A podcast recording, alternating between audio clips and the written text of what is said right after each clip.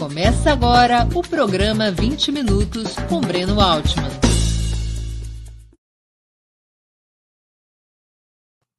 Bom dia. Hoje é 2 de novembro de 2022. Estamos dando início a mais uma edição do programa 20 Minutos. Nosso entrevistado será o jurista e filósofo Alisson Mascaro. Professor da Faculdade de Direito da Universidade de São Paulo, é doutor e livre docente em Filosofia e Teoria Geral do Direito pela USP. Autor, dentre outros livros, de Crise e Golpe, Estado e Forma Política, está lançando agora Crítica do Fascismo, também pela editora Boitempo. Bom dia, professor. Muito obrigado por aceitar nosso convite. Uma honra ter novamente a sua presença no 20 Minutos. Querido Breno Altman, que alegria e que honra estar mais uma vez com você, com todas e todos do Opera Mundi, neste momento especial da nossa luta e da nossa reflexão. Obrigado. Antes de iniciarmos a entrevista, professor, eu queria anunciar que nós iremos presentear dois dos espectadores do 20 Minutos de hoje com exemplares devidamente autografados de Crítica do Fascismo, do professor Alisson Mascara. Eu vou convidar a Laila, produtora do 20 Minutos, para explicar os detalhes da promoção. Bom dia, Laila. Conte para a nossa audiência, por favor, quem poderá ganhar os, os brindes e como. É, bom dia a todos que estão acompanhando, bom feriado para quem está aí podendo descansar e aproveitar essa bela entrevista ao máximo com o professor Alisson Crítica do Fascismo é, será sorteado no final do programa entre todos aqueles que contribuírem com super chat, super sticker, em qualquer valor. É disponível isso aqui no nosso YouTube. Quem estiver assistindo em outras redes precisa vir para o YouTube, contribuir via super chat e super sticker, que é o botão de cifra que fica no chat ao vivo. E quem der o maior lance desses superchats e super stickers é, garante um exemplar. Nem entra no sorteio, já leva de cara o exemplar autografado pelo Alisson. Obrigada, Alisson, pela parceria, para Boitempo também, pela parceria, nossa eterna parceira aqui em Opera Mundi. É, certo? Fiquem até o final do programa, porque é no final do programa que nós vamos sortear por favor, é, vocês vão ter que mandar os seus dados depois, então é, acompanhe. Valeu. Obrigado, Laila. Então é isso, pessoal. Um exemplar autografado de crítica do fascismo de Alisson Mascaro será presenteado a quem fizer a maior contribuição via Superchat ou Super Sticker, e outro exemplar também autografado será sorteado entre os que contribuírem com qualquer valor. A Laila, no final, retorna para nos dizer quem são os ganhadores. Professor, o que é fascismo em linhas gerais? Querido Breno, uma alegria esta reflexão com você, com todas e todos do Opera Mundi. Este livro foi lançado semana passada, exatamente quando o fascismo completou 100 anos do seu evento mais icônico, aquele evento que inaugura formalmente, simbolicamente, eh, o poder fascista no mundo, que foi a marcha sobre Roma de Mussolini. Então, há 100 anos exatos, Mussolini e os fascistas tomaram o poder na Itália. Eu escrevi este livro nos últimos anos, é um livro que vim desenvolvendo e vim escrevendo nos últimos anos, eh, junto com as minhas atividades na, na USP, o grupo de pesquisa que organizo, que lidero, e tantas intervenções nesse campo do fascismo Escrevi esse livro para resgatar a crítica do fascismo daquele que tem sido o seu leito mais tradicional nas últimas décadas. Praticamente há uns 50 anos, quem fala de fascismo e quem cuida no imediato de fascismo é um certo horizonte de mundo liberal, ainda que liberal de esquerda e muitas vezes liberal de direita.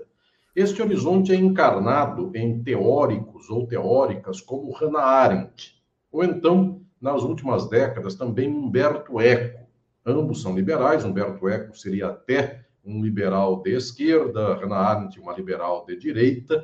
E estes pensadores, então, insistem no fato de que o fascismo tem por causa uma falha ou das instituições, ou do direito, ou dos governantes, ou do judiciário, ou então uma falha moral dos indivíduos. Eu chamo a isso de leitura moralista, leitura liberal, leitura juspositivista, nos termos daquilo que eu trabalho na minha reflexão jurídica, que é a leitura que crê que as instituições salvarão o mundo.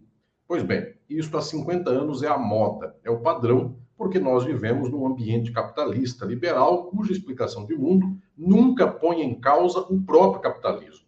Então eu escrevi Crítica do Fascismo para resgatar um século de reflexões mais altas, críticas do fascismo, que não ficam apenas nesta busca de um clamor moral para que os indivíduos sejam abstratamente bons e não sejam fascistas, para que as instituições funcionem.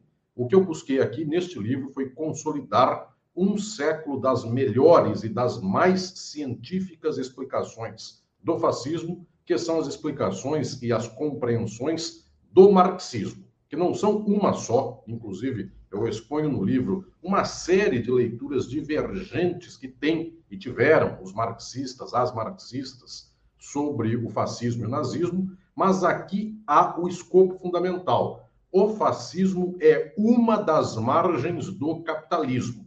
E se nós não extirpamos o capitalismo, nós matamos esta margem numa certa medida, daqui a pouco o leito do rio volta a aumentar e voltamos então às situações fascistas, não, não necessariamente iguais, mas eventualmente, eu até anuncio aqui no livro, não quer dizer que nós batemos lá no início do século XX, na primeira metade do século XX, o ápice do horror humano. Nós eventualmente batemos o ápice até agora, mas ainda podemos ter fascismos no futuro, poderemos ter piores do que aqueles que tivemos um século atrás. Então, a minha leitura neste livro, querido Breno, e você que me acompanha, é uma leitura para estruturar para o século XXI, para quem quer hoje conhecer como se deve criticar o fascismo, é uma leitura para estruturar o caminho de pesquisa e de reflexão, sistematizando, tornando didático todo este complexo de teorias, de explicações,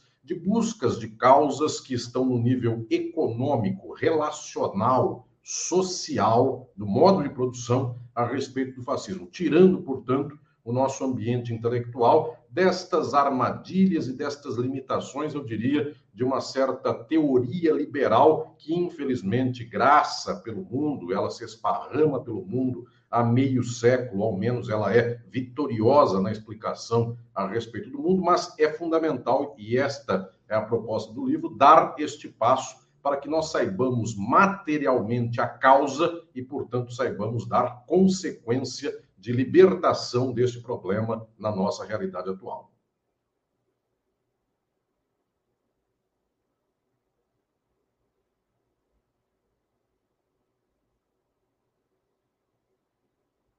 Nosso estimado Breno deve ter congelado. Enquanto ele não volta, eu aproveito então para uh, uh, dizer desta, deste propósito do livro, que é exatamente um propósito de uh, poder estruturar uma didática desta reflexão crítica do fascismo. Esse é meu propósito, portanto, Laira está aqui também, e serve aqui de, de âncora. É, Laila, é, quero então aqui dizer que este livro que sistematizou este século de leitura crítica sobre o fascismo, ele tem alguns é, é, horizontes, ele tem alguns eixos. Primeiro deles, eu busquei aqui estabelecer três caminhos de explicação teórica sobre o fascismo. Um deles é este liberal, o outro é um caminho que eu chamo de não liberal, mas é exatamente um caminho que legitima o fascismo, portanto, é um caminho, via de regra, das visões da extrema-direita. Observemos que esse caminho sempre volta. Pinochet, no Chile, teve áulicos, como Milton Friedman, que imaginaram que é fundamental, que é preciso que haja um governo ditatorial, sem respeito a regras, sem respeito a uma ordem liberal, para que possa haver aqui, portanto, o domínio do capital, o domínio neoliberal e nós vemos que este, este rastro do passado vem até hoje com os neoliberais do Brasil, dos Estados Unidos. Observemos Paulo Guedes, para destruir o Brasil de modo neoliberal, se junta com uma extrema-direita é, é, é, de muita, de muito sufocamento, eu diria, político, quase beirando aqui é, é, é, níveis nunca dados de reacionarismo. Então, efetivamente, uma segunda leitura de mundo que não é liberal é uma leitura que apregoa efetivamente que o nazismo e o fascismo eles são armas necessárias e, via de regra, armas para combater um inimigo que é o comunismo, um inimigo que é o socialismo. Então, são estas duas leituras, liberais e não liberais, que eu anuncio antes de explicar o grande caminho científico do marxismo, que então suplanta essas duas leituras, uma miserável leitura não liberal, a outra também miserável leitura liberal, e a partir daí surge um eixo de reflexão crítica imenso, porque são muitas teóricas e muitos teóricos em todo o século XX e no século XXI, e este elemento organizador é aquilo que eu chamo aqui de eixo crítico da reflexão sobre o fascismo. Então, aí lá estão estes horizontes que inauguram a reflexão do livro Crítica do Fascismo. Muito legal, Mascaro, toda essa é, perspectiva de que necessário o capital para ele se manter é, fazendo essa ponte com Marx. O Breno teve uma queda de energia na casa dele lá. É, Já... pessoal, agora ele voltou, por isso que ele ficou um tempinho fora. O pessoal está contribuindo aqui muito com super chat, super sticker. Lembra, tem gente se tornando membro do canal. Quem quiser levar o livro tem que ser super chat, super sticker. Não dá para ser para membros do canal. As contribuições estão enormes aqui. Então, é, Breno, o Alisson dizia sobre o neoliberalismo dentro do fascismo que depois é, é, ele faz a, a crítica do, de como o socialismo, o sistema marxista também suplanta essa. É, tá certo? Deixa, Perfeito. Obrigado, Laila. Obrigado por segurar as pontas aqui que caiu a não a, propriamente a minha energia, professor, mas a energia da casa teve um pico de instabilidade e tive aqui um probleminha. Professor, é, dos italianos, se fosse então... há uma definição é, agora quem caiu? Alô? Oi, estou aqui. Tá aí, tá bem, ótimo. Professor, há uma definição clássica utilizada pelo Dimitrov, então secretário-geral da Internacional Comunista, é, que foi, vamos dizer assim, uma definição hegemônica no movimento comunista internacional. A definição era que o fascismo se constituía na ditadura aberta do capital financeiro é, nacional e internacional. Quer dizer, associava o fascismo como uma forma política diretamente associada aos interesses de uma fração da burguesia. É, é, essa síntese, o senhor acha que ela abriga os aspectos fundamentais da definição do que é fascismo? É, efetivamente, houve tentativas de síntese na história do marxismo a respeito das razões do fascismo e da sua caracterização. É, eu busquei no livro, inclusive, estruturar estas possíveis classificações e as estruturei de dois modos. Uma delas, uma certa, uma organização cronológica destas explicações porque houve, inclusive, algumas intuições a respeito do fascismo e do nazismo que surgiram no tempo do próprio nascimento desses dois fenômenos e algumas mesmo antes do seu arraigamento. Então, já no tempo da crise da República de Weimar, havia marxistas que apontavam para uma contradição insolúvel que seria resolvida ou pelo socialismo ou por uma, uh, uh, uh, um domínio extremo do próprio capital, que, em outros termos, muita gente, inclusive, resumiu na, no dístico socialismo ou barbárie. Portanto, já houve, de antemão, antes da própria barbárie é, se estruturar como tal. Houve quem apontasse para esse caminho. É, é, uma tradição que os luxemburguistas, as luxemburguistas, é, olhassem por essa dimensão, bem como trotskistas também é, tiveram um pendor por ver é, este fenômeno. Trotsky, inclusive, trato dele aqui no livro, é, anunciava, antes do surgimento do próprio movimento nazista alemão, antes do poder nazista, o movimento já existia, mas não havia tomado poder. O próprio Trotsky anunciava que provavelmente dali sairia um movimento extremo que era necessário que se contivesse no ninho, enfim, para que não houvesse toda essa tragédia que aconteceu no mundo. Outras leituras também tiveram outros acentos nesse sentido, então estou dizendo que há, é, inclusive, eixos cronológicos de leitura. Mas, fundamentalmente, a grande teoria marxista sobre o fascismo se deu, e não poderia ser de outro modo, a posteriori. Portanto, quando o fenômeno já tinha sido arraigado e quando ele foi vencido, porque percebeu-se, então, nesta derrota do fascismo, que não se podia efetivamente imaginar que a vida democrática, as instituições, ou então a imediata consciência da classe trabalhadora libertasse a sociedade do fascismo. Pelo contrário, a classe trabalhadora foi eh, engalfinhada, foi toda tomada por ímpetos, não toda, mas boa parte dela, por ímpetos fascistas, por ímpetos nazistas. Então, de fato, fascismo e nazismo se arraigaram nas massas. É, quando acaba é, esta, quando acabam estas experiências da Alemanha e da, e da Itália, então há toda uma ciência marxista para explicar as causas disso.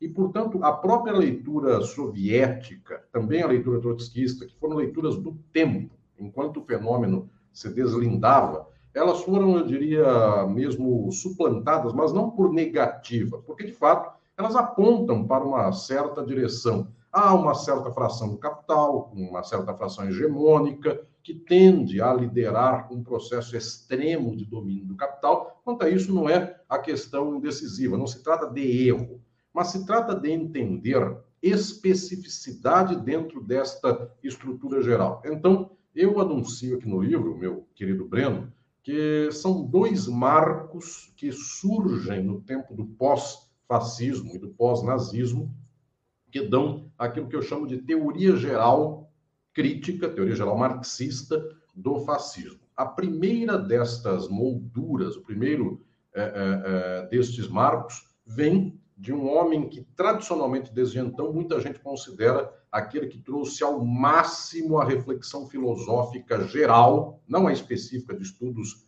de caso, mas a geral filosófica sobre o fascismo, foi Max Horkheimer, um dos pais da escola de Frankfurt, que diz: quem não puder falar contra o capitalismo, não fale contra o fascismo.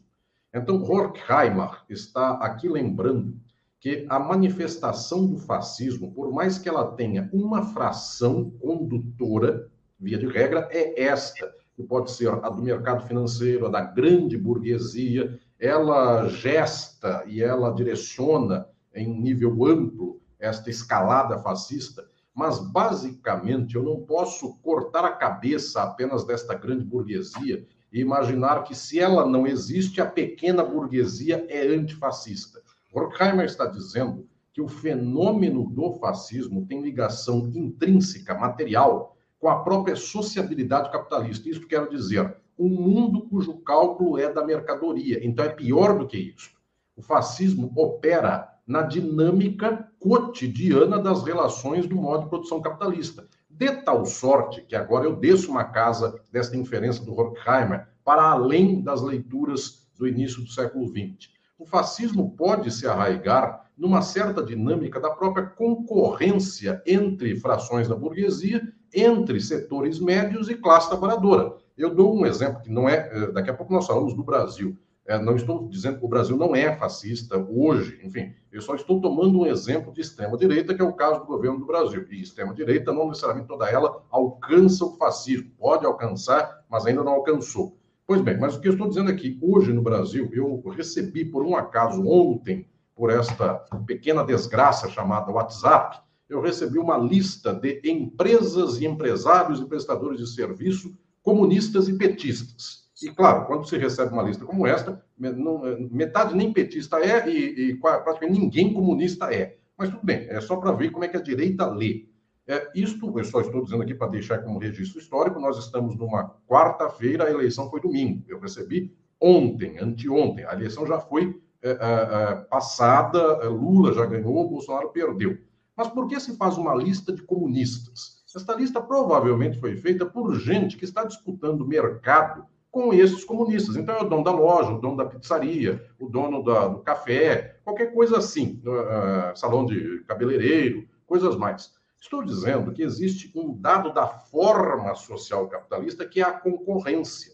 Quando Horkheimer dá a moldura dizendo o capitalismo é o que gera o fascismo, ele amplia um pouco mais e torna mais problemática a leitura. O grande capital dirige o fascismo.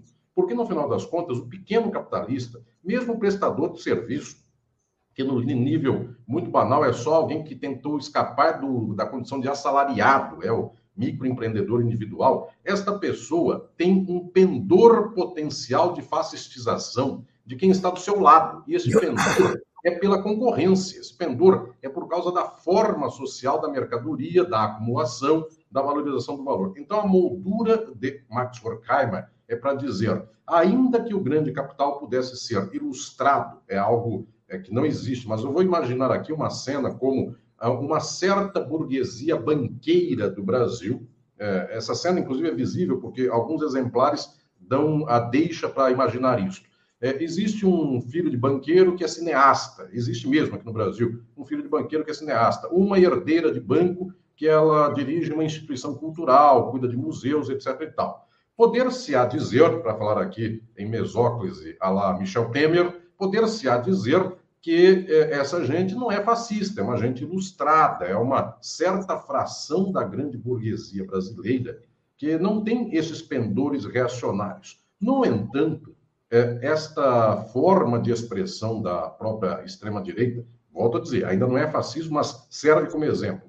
Eu posso verificar muito mais em setores, eu diria, de uma segunda fração da burguesia. Então, não é o filho do Moreira Salles, não é a, a senhora Vilela, do Itaú, outras coisas mais. É o velho da Van. E quando se toma, eu diria que numa certa caricatura, é, o velho da Van com os Moreira Salles, com os Vilela, é, obviamente os Vilela e Moreira Salles são uma fração do capital que tem mais lastro de exploração no país do que propriamente esse senhor da Avan, que é alguém que surgiu por aí, numa loja, em algum lugar é, é, em Santa Catarina. Portanto, é, observemos nós que este grande capital, até ele não necessariamente uma certa fração dele, tem o pendor reacionário, mas este pendor está no grande capital, porque eu só tomei dois exemplos e todos os demais servem de contra-exemplo, mas ele atravessa a sociedade de ponta a ponta. Então, o primeiro marco, querido Breno, é de Horkheimer, que vai dizer assim: o problema não é uma fração do capital, o problema não é um certo grupo do capital, é a lógica geral do capital. Ou eu extirpo a lógica geral do capital, ou sempre eu tenho potencialmente um pendor reacionário. Então, a única maneira de erradicar o fascismo seria erradicar o próprio capitalismo. capitalismo. Então, o que Horkheimer está dizendo é o seguinte: não adianta tentar fazer uma leitura de remendo, uma leitura liberal de meio termo, dizendo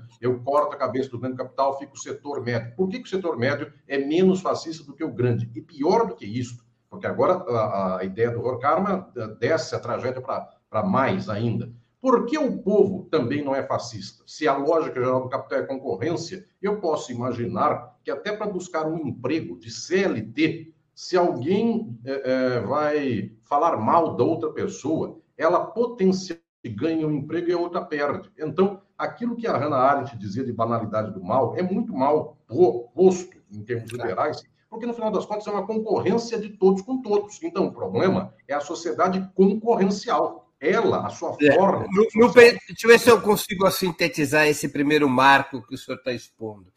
Quer dizer, ao contrário do fascismo ser uma anomalia do capitalismo, como o pensamento liberal tenta registrar, ele é um fenômeno do capitalismo, ou seja, ele tende sempre a ser criado e recriado é, ao longo do tempo, enquanto o modo de produção capitalista estiver vigorando. É mais ou menos essa ideia, síntese de crítica ao liberalismo. Perfeito, Breno. E por causa disso, todo país que nós, em termos marxistas, chamamos de formação social. O Brasil é uma, Argentina é outra, Estados Unidos é outra. Todo, toda a formação social, quando ela vai se abeirando do fascismo, é o caso do Brasil, que não chegou no fascismo, mas está aí, é, vizinho do, do fenômeno. É, quando Trump, nos Estados Unidos, quando alguém volta para trás e observa o seu próprio país, sua própria história do povo, da sociedade, ele diz assim: puxa vida, eu consigo encontrar rastros de muito tempo dessa história. Na Itália e na Alemanha, o rastro disso, quem buscava, encontrava no século XIX, tanto na Itália quanto na Alemanha. A França encontrou rastros, a Espanha tinha rastros, a Inquisição, Portugal, Inglaterra. O 18 Brumário, o 18 Brumário de Luiz Bonaparte do Marx, ao identificar o fenômeno do bonapartismo, de alguma maneira ele está encontrando as origens do fascismo, não? Possibilitou ver na França essa dimensão. Nos Estados Unidos, quem olha para o Trump imediatamente lembra da Ku Klux Klan. Enfim, não é um fenômeno que surgiu hoje. Quem olha para o Brasil, observemos nós este rastro Bolsonaro, aqui, ele não tem nenhuma diferença, eu diria, em termos de novidade, do que foi o movimento da, da ditadura de 64, seus horrores. E se eu quiser retomar uma casa para trás, Bolsonaro, Jânio Quadros. Se eu quiser retomar mais uma, Bolsonaro, DN, moralismo vazio, liberalismo de quinta categoria, Carlos Lacerda e gente mais. Ou seja, eu volto para trás, não acaba. Por que isso? Porque não é um fenômeno de uma formação social específica apenas é a forma social do capitalismo. Então, Horkheimer dá o primeiro dos marcos, porque efetivamente, aonde há uma sociedade na qual existe exploração, e exploração concorrencial, porque o feudalismo não é exploração concorrencial, é um senhor feudal explorando diretamente servos, e a escravidão é um senhor de escravizados explorando diretamente escravizados. O capitalismo é uma exploração do trabalho assalariado pelo capital, aonde todos concorrem, burguesia com burguesia, trabalhadores com trabalhadores. Pois bem, Neste quadro, o fascismo é latente. Só que aí, Breno, eu quero só complementar esta moldura, porque o segundo marco desta leitura geral do fascismo, eu proponho aqui no Crítica do Fascismo, foi dado por um outro teórico que é até um pouco mais jovem do que Horkheimer, ele é da década de 60 e 70, que foi o grego francês Nikos Poulantzas. Os franceses chamam de Poulantzas. Pois bem, este grego, Nikos Poulantzas, num livro chamado Fascismo e Ditadura, ele investe diretamente contra a leitura de Horkheimer, só que esta investida pode ser lida quase como um complemento. E Poulantzas diz assim: pois bem, o fascismo é um marco do capitalismo, e quanto a isso nós não saímos, não arredamos pé. Temos que pensar exatamente assim, porque qualquer leitura que venha dizer o fascismo é uma espécie de degeneração do capitalismo inesperada, essa leitura é reformista, é liberal, ela está defendendo a burguesia e o capital. Ou então, corta a cabeça da grande burguesia, fica a média, a média não é fascista. Isso é uma espécie de excrescência teórica. É, o que é, Pulantes está dizendo é o seguinte: estamos concordes de que fascismo é um fenômeno do capitalismo, mas Pulantes dá uma lembrança fundamental, que é a seguinte: eu não posso dizer que em qualquer momento do capitalismo nós já vivemos uma situação fascista. E por que, que eu estou dizendo isso para todas e todos? E recomendo que leiam um livro, porque isso aqui é uma página fundamental. Se eu começar a gritar fascismo para qualquer coisa, na hora do fascismo não tem mais grito. Então, se qualquer pequeno ato for fascista, eu já não tenho mais a dimensão da urgência da energia de contenção e de superação que deveria existir em todo momento, mas estou dizendo aqui que esta energia de identificação do fascismo, eu não posso estendê-la a qualquer ato. E olhem como Pulantzas é alguém que faz uma teoria marxista muito rigorosa, porque ele diz assim: o fenômeno do Brasil, ele é da década de 60 e 70, ele é um grego que foi para a França, porque a Grécia, naquele período, inclusive, foi por duas razões: foi estudar com Louis Althusser na França, que era ao tempo o maior teórico do marxismo, isso é uma razão que o levou para lá, mas dois, a Grécia tinha sofrido uma ditadura, um golpe de direita dos coronéis, dos militares de baixa patente gregos, lá no final da década de 60 e início da década de 70. Então, ele fugiu também por razões de perseguição, além de, além de buscar o eixo da filosofia marxista na França. Pois bem, o próprio Poulantzas vai dizer, a Grécia da década de 70 não era fascista. O Brasil da década de 60 e 70 não é tecnicamente fascista. Estes países estão num estágio de extrema direita. Isso não quer dizer que eles sejam bonitos, eles são é, todo, todo fascismo é uma ditadura, nem toda ditadura é fascista. Perfeito. Então, esta organização do próprio fascismo, ela é um nível no qual, e aí vem toda uma tradição marxista que vai perceber isso, esta dimensão ela ganha uma certa materialidade da qual, via de regra, não há uma escapatória social interna, institucional, cultural, democrática, eleitoral ou algo nesse sentido. Este fenômeno mais extremado, ele, via de regra, cai por guerra, então por combate externo. O que, eu estou dizendo aqui? A União Soviética salvou a. Mas, mas professor, qual seria, seria a particularidade que faz a ditadura fascista diferir de outras formas de ditadura? É, para, para, o próprio Pulantzas, é uma teoria dele, é, isto se dá numa espécie de escalada imperialista das burguesias. Então, quando uma burguesia precisa escalar a estrutura da concorrência internacional e interna, no sentido imperialista, ela acelera uma espécie de controle social geral, de, ela espreme, é, inclusive, a possibilidade de vida cotidiana da classe trabalhadora para acumular mais para a sua burguesia. Aí sim faz sentido imaginar que uma burguesia de ataque, esta burguesia lidera um processo de fascistização social. Eu vou dar um exemplo, ainda que não é fascista, mas isto vai ser entendido. É, a burguesia do Brasil vivia num regime de acumulação nos últimos, nos últimos 30 ou 40 anos.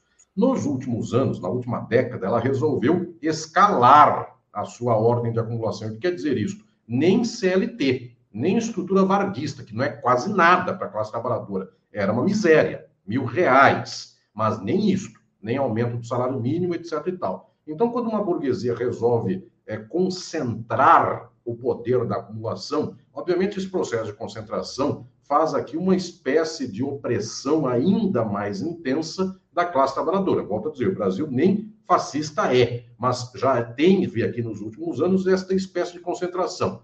Para que serviu isso no caso do Brasil? Não serviu para uma espécie de inserção internacional imperialista. Então, esta burguesia nossa, ela não precisou se armar, ela não precisou constituir um tecido ideológico social altamente blindado para competir com a Argentina, com os Estados Unidos, foi muito pelo contrário, ela é refém dos Estados Unidos, então, uma espécie de é, burguesia de fancaria, porque ela é subordinada à burguesia estadunidense, de tal sorte que ela não consegue fazer aqui uma coesão total, ou pelo menos não total, mas suficiente para aumentar o padrão, eu diria, de exploração de opressão. É uma burguesia que ainda está solta numa certa concorrência, embora ela tenha exprimido mais do que ela teve nas últimas décadas. Ela acabou com o CLT, ela acabou com Previdência Social. No caso da Itália e da Alemanha, em outra dimensão, houve uma espécie de concentração maior de coesão da classe burguesa, das frações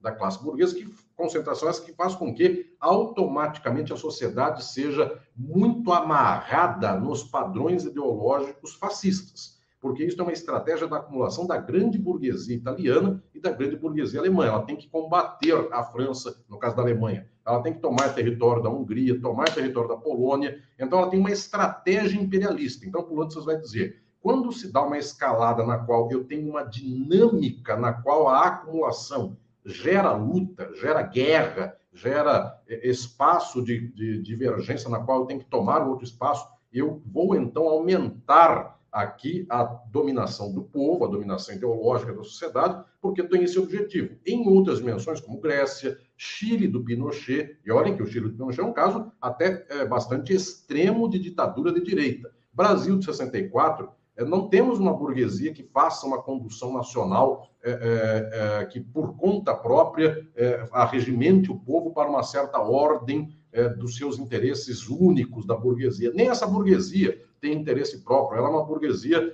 subordinada, ela está nos termos aqui dos Estados Unidos. Então, a fascistização, nesses casos, não acontece nos termos fascistas, porque o que se dá aqui é um regime de extrema-direita. E o que é esse regime de extrema-direita, via de regra ditatorial? O que temos de sempre no Brasil. Então, é sempre os, as frações da burguesia controlando o butim da economia nacional. Alguém dirá, tudo bem, nos últimos anos, com Temer, com Bolsonaro, eles controlam ainda mais. Mas, a bem da verdade, quando eles não controlaram? Eh, o governo Lula teve por presidente do Banco Central Henrique Meirelles. Então, para dizer de um caso, inclusive, nosso, enfim, nosso que eu digo, mais próximo de lutas progressistas. Fernando Henrique Cardoso era totalmente controlado pelo capital, nunca Collor, enfim, etc. Nunca houve esse momento no qual a, a, burguesia não tem estado no poder, porque o poder estatal é uma forma da burguesia. Então, o que é. estou dizendo é que temos, temos aqui um quadro no qual a, a, a organização do capitalismo, quando gera o fascismo mesmo, é porque ele se põe num grau de dinâmica concorrencial geral,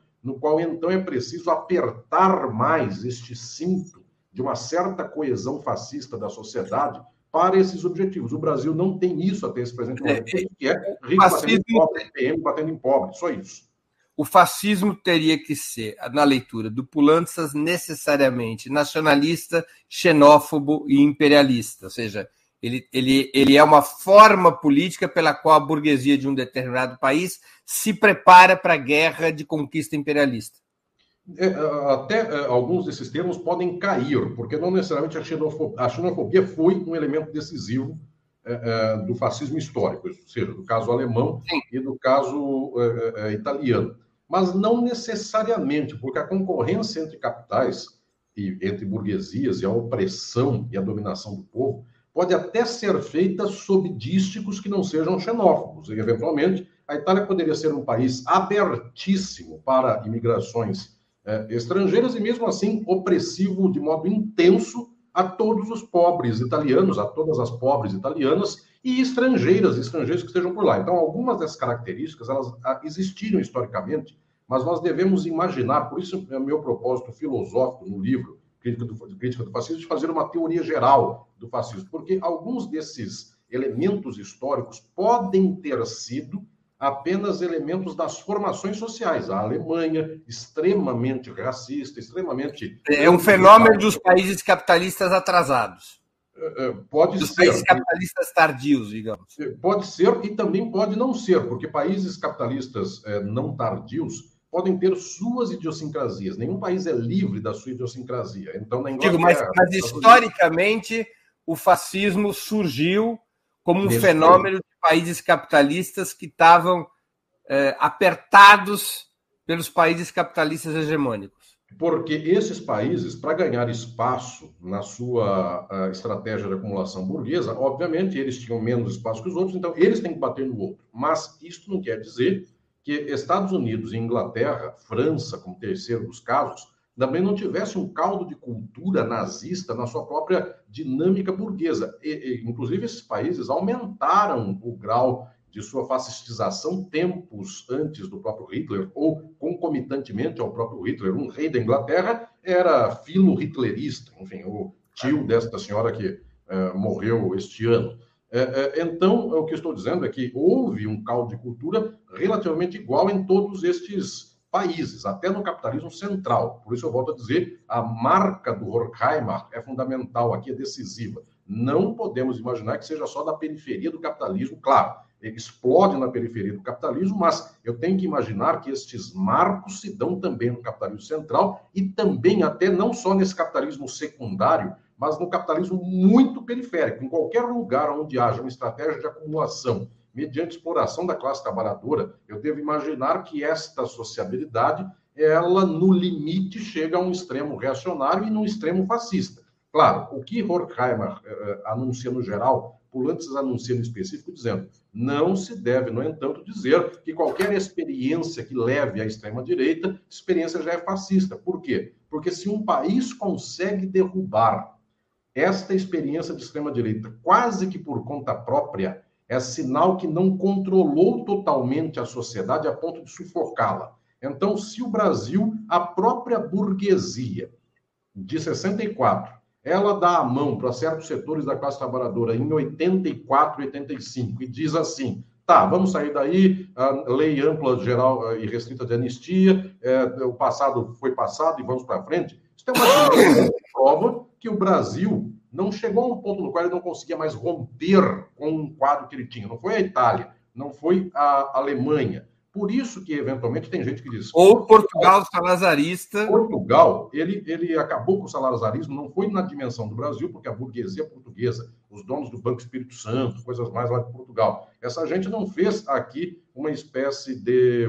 voleio, uma espécie de bailado, saindo da ditadura e fingindo ser democrata. Lá, eles se mantiveram salazaristas, mas então, em Portugal, o salazarismo acabou por falência múltipla de órgãos, e quase que literalmente na figura encarnada do seu é, líder fascista, que era Salazar. Salazar caiu para trás. Houve uma revolução para derrotar o fascismo em Portugal. Sim, sim, mas uh, digo, ele foi, ele foi aos poucos acabando, enfim, ficou Marcelo Caetano, tal, ele já estava fraco. Então, o que estou dizendo é que, de alguma maneira, Salazar aqui é a prova de um regime que ele foi rompido internamente pelos próprios portugueses, com a Revolução dos Cravos.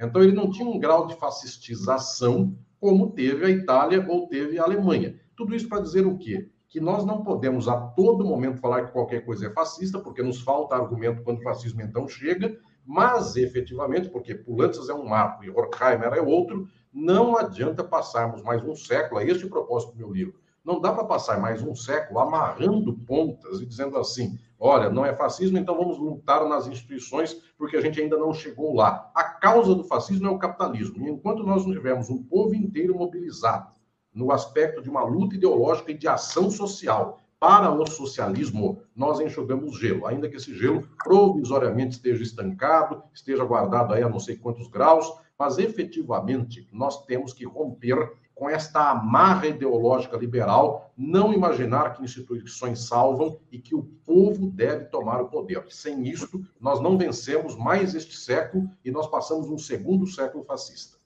Deixa eu, eu queria fazer ao senhor uma pergunta histórica que tem a ver com o seu livro. Por que que os socialistas, corrente majoritária nas primeiras eleições italianas após a Primeira Guerra Mundial e contando com uma enorme rede de movimentos cooperativas, sindicatos, escolas, por que, que os socialistas foram incapazes de conter a ofensiva fascista que partia de um grupo muito pequeno? O senhor registra o centenário da Marcha sobre Roma em 1922, 28 de outubro de 1922, mas o fascismo surge em 1919, era um grupo muito reduzido. Não passavam de algumas centenas de esquadriste, que pertencia aos, aos FAT de combatimento. Por que razão que os socialistas não foram capazes de derrotar o fascismo e acabaram sendo engolidos por Mussolini pouco mais de dois anos depois?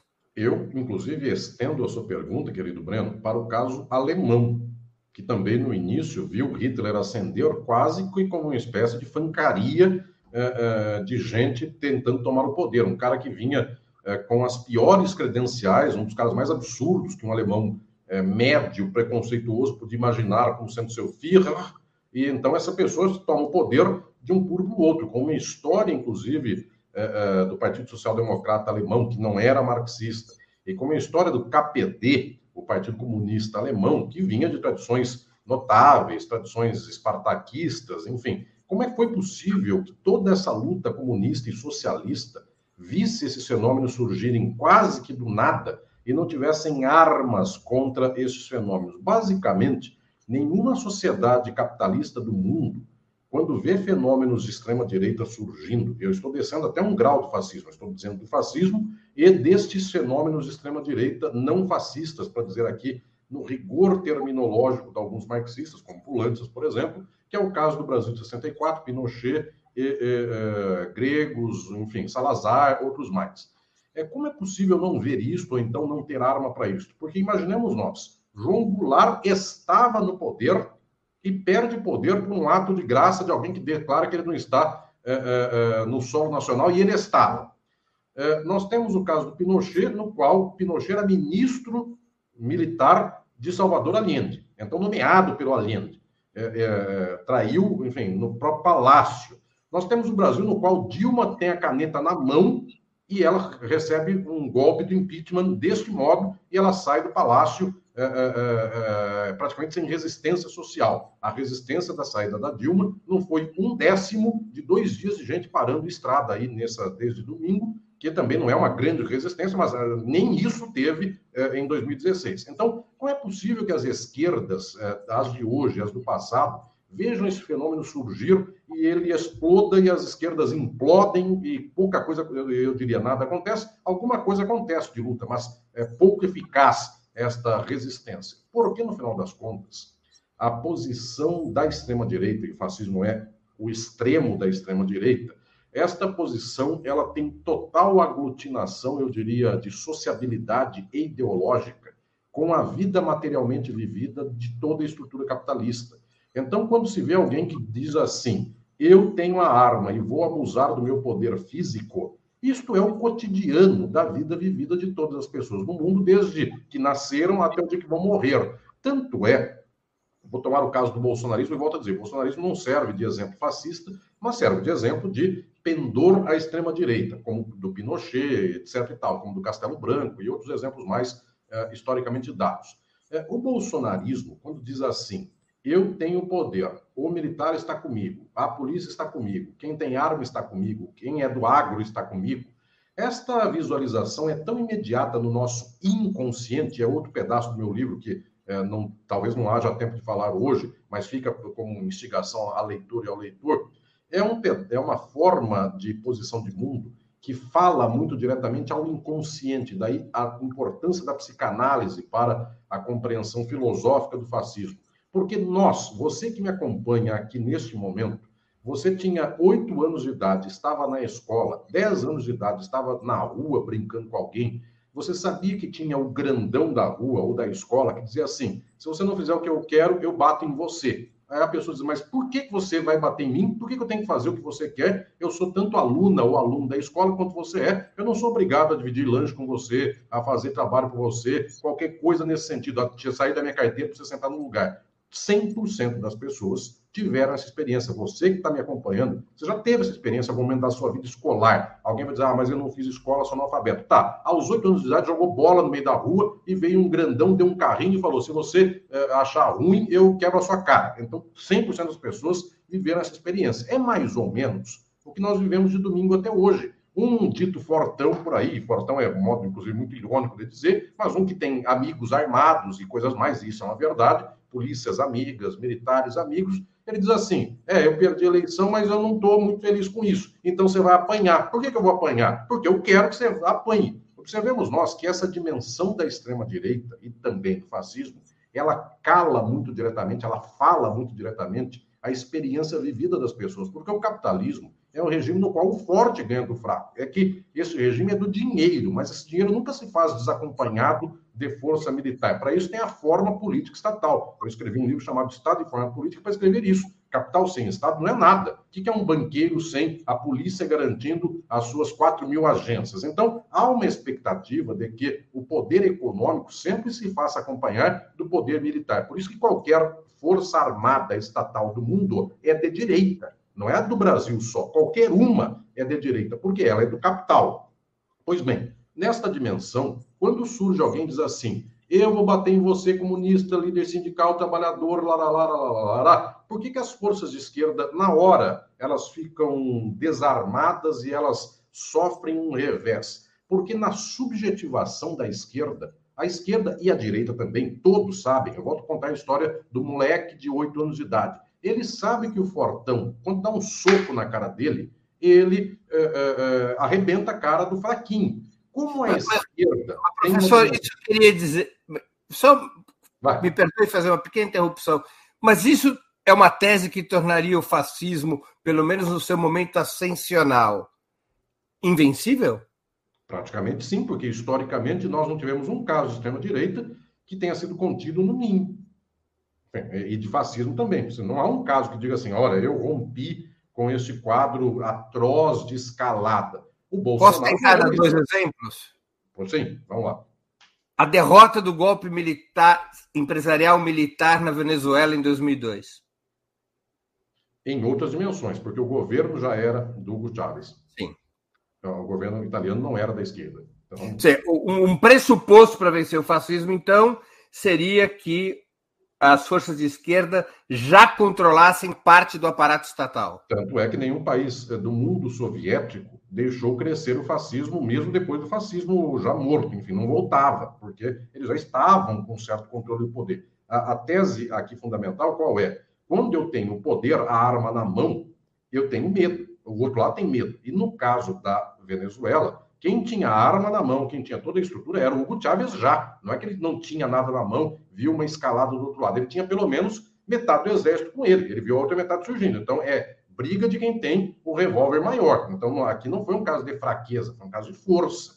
Eu estou dizendo que nos casos de uma esquerda que luta nas instituições, aposta em eleição e vê perder uma eleição, esta esquerda se acovarda, esta esquerda volta para trás. Porque, inclusive, não são sempre os tempos nos quais as lideranças de esquerda tenham a coragem revolucionária. Nós vivemos, inclusive, Breno, nos dias de hoje, um tempo de horror, um tempo de tristeza enorme das esquerdas do Brasil. São esquerdas acovardadas, são pessoas que, inclusive, quando veem um movimento como este que se deu com Bolsonaro, elas choram, pensam na resistência, é, frases, inclusive, bonitas, enfim, é, bonitas e, e tristes é, ao mesmo tempo. Se fere a minha é, existência, então serei resistência falta sangue no olho, porque a pessoa pensa em si, no seu umbigo e no seu maxilar que levará um soco. E ela não pensa assim, ah, eu vou pegar o meu braço, vou dar eu com a minha, com a, minha mão um soco no fascista. O que eu estou dizendo é que, em algumas dimensões, quando a esquerda se põe num grau revolucionário, e a Itália não se punha naquele tempo, já tinha uma tradição de uma certa anunciação revolucionária para no final ser reformista, tanto é que 60 anos depois dá no eurocomunismo, então nunca é, é efetivamente como no caso russo, dizer assim, em seis meses eu vou para lá, vou matar ou vou morrer e eu quero ver o que dá. A Itália sempre fez uma certa contenção, isso é tradicional do PCI italiano e dos seus antecessores, e no caso do KPD alemão, que também ficava naquela dúvida: vou para frente, sou espartaquista, é, me, me, me acordo com é, é, o SPD. Essa dúvida alemã, a dúvida italiana, é uma dúvida mortal, que no caso do Brasil é essa espécie de fraqueza da esquerda brasileira, que quando viu Temer dar um golpe mediante Eduardo Cunha e outros mais, tinha medo do que a Globo e a Veja pensavam se eles usassem a caneta para é, romper com tudo isso. Então, eles tinham uma certa etiqueta de parecer republicanos, etc, etc, etc. Ou seja, o que faz a escalada do fascismo e da extrema-direita é uma esquerda não revolucionária, é uma esquerda que se alberga nas instituições democráticas e aí fica uma barata tonta. Eventualmente, Breno, eu também não posso dizer aqui que historicamente se deu assim e não haja nenhum caso que possa ter, uh, uh, que possa futuramente é, é, e conter uma escalada de extrema-direita mediante instituições. Pode haver, porque no final das contas a história ela não é um marco nesse sentido que em todos os casos se dá desse modo. Então, até pode acontecer em algum momento de que uma esquerda reformista, liberal, democrática, ela consiga é, tampar parcialmente uma escalada é, é, de extrema-direita. É, não é o que está acontecendo com a vitória do Lula agora? É, é o caso do Brasil hoje. Ela pode tampar parcialmente, mas o que eu digo é o seguinte: tampa parcialmente aqui com band-aid, daqui a pouco isso volta em outra forma, outra manifestação, ou da mesma, enfim. É, é são os Estados Unidos com Trump. É, eventualmente, o Biden conseguiu ganhar uma eleição do Trump a custo, com custo conseguiu ser proclamado presidente da República, e, no entanto, o trumpismo está por aí. Ele pode não voltar com o próprio Trump, mas é uma força que domina 50% dos estadunidenses. Ele não foi, essa força não foi morta. O Partido Democrata não é um partido revolucionário, nem de esquerda é, não é um partido que vá dizer o problema é o capitalismo, problema é a distribuição de renda de terra nos Estados Unidos. Ninguém poderá dizer isso, porque o Partido Democrata é tão é, responsável por isso quanto o republicano. Então, o que estou dizendo é que não resolve a latência da extrema-direita é, eventualmente, um caso ou outro, as instituições podem conter parcialmente, pode ser o caso do Brasil hoje. Mas, fundamentalmente, se a esquerda não é revolucionária, na hora em que surge a extrema-direita, a esquerda se acovarda. Isso é historicamente dado, tanto é que a esquerda do Brasil, nos últimos anos, ela ficou estatelada. A esquerda do Brasil, em 64, com o João Goulart no poder, ficou estatelada, é, ela ficou esfacelada. Eu sei que alguém vai lembrar, ah, mas o Marighella foi para frente, nossos companheiros, eh, companheiras e companheiros lá da, do Araguaia foram para frente e eh, Lamarca foi para frente. Não estou dizendo que todas as pessoas foram acovardadas, mas observemos nós que são é, movimentos pontuais, sofreram enormemente, a maior parte foi morta, perdemos uma geração inteira de lideranças revolucionárias. Por quê? Porque, no final das contas, a esquerda do Brasil deu em Ulisses Guimarães, apoiou 64 e deu Tancredo Neves, e depois virou MDB e depois virou o que virou. Então, isso é mais ou menos o padrão que temos por aí. Estou falando tudo isso porque o livro tem uma função para os dias de hoje. Se nós observamos tudo isso com fraqueza, se falta subjetividade revolucionária da nossa gente de esquerda, não tem o que fazer. Seremos sempre atravessados por flechas de extrema-direita ou, quiçá, fascistas, porque não temos coragem revolucionária de romper com o quadro do capital e avançar para além.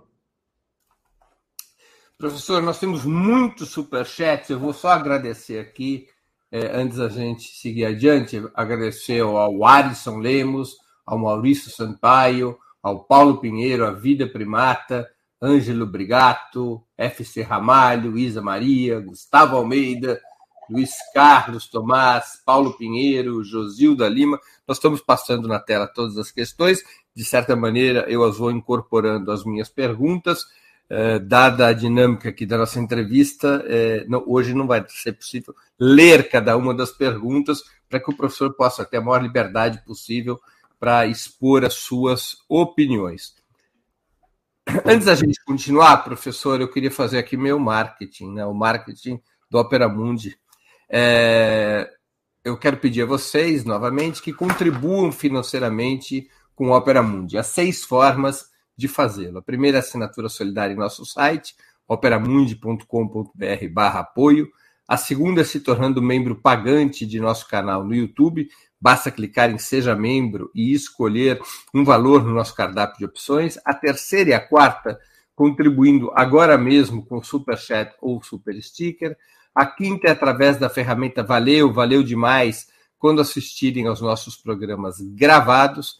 A sexta é através do Pix. Nossa chave no Pix é apoie.operamundi.com.br.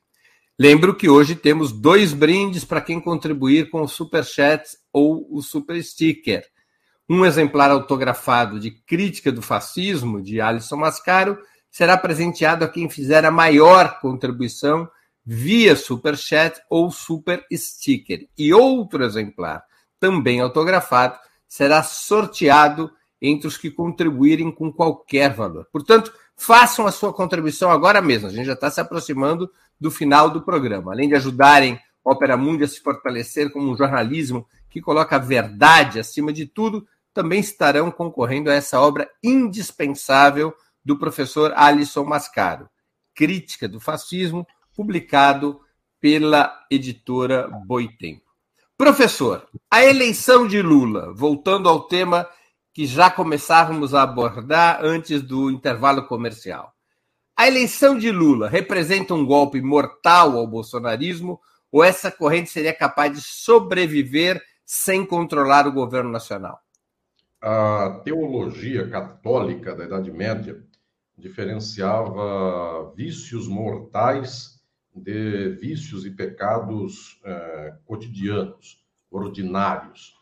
Eh, o Santo Agostinho era muito dado a pensar que algumas questões fossem da ordem mortal, já o Tomás de Aquino dizia que eram questões da ordem vivida e podiam ser consertados.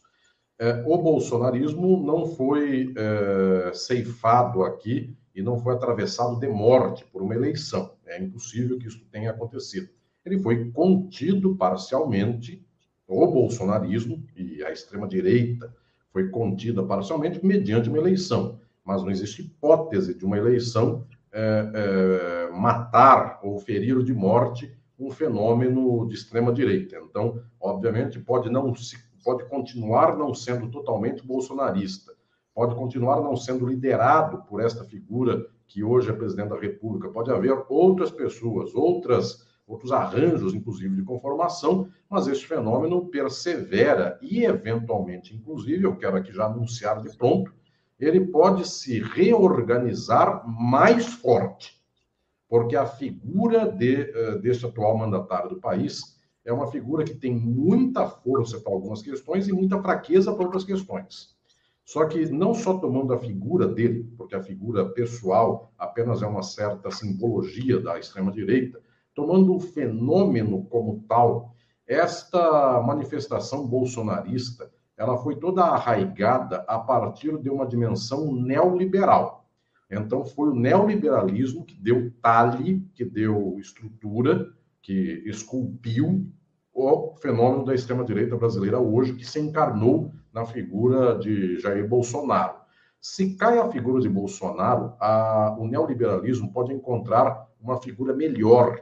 E mesmo o neoliberalismo pode perceber que ele não consegue se arraigar com a violência do Paulo Guedes. Se vem alguém menos violento do que o Paulo Guedes, o, o neoliberalismo ganha mais 20 ou 30 anos de domínio do país. Então, o que estou dizendo é que, eventualmente, o bolsonarismo sem Bolsonaro não é mais fraco, ele pode vir até muito mais forte, porque imaginem uma dessas figuras por aí que eventualmente resolvem, inclusive, abrir estradas e fazer pontes. Estou dizendo, no caso muito concreto, deste que será governador do estado de São Paulo. Esta figura é capaz de abrir uma estrada, coisa que o Bolsonaro não foi capaz, porque não que o Bolsonaro não seja capaz de abrir uma estrada, porque o Guedes não deixava, porque o orçamento não é para abrir estrada. Se cai o Guedes, qualquer outra forma neoliberal, eventualmente ela tem tal capilaridade social que, inclusive, ela entrega resultados.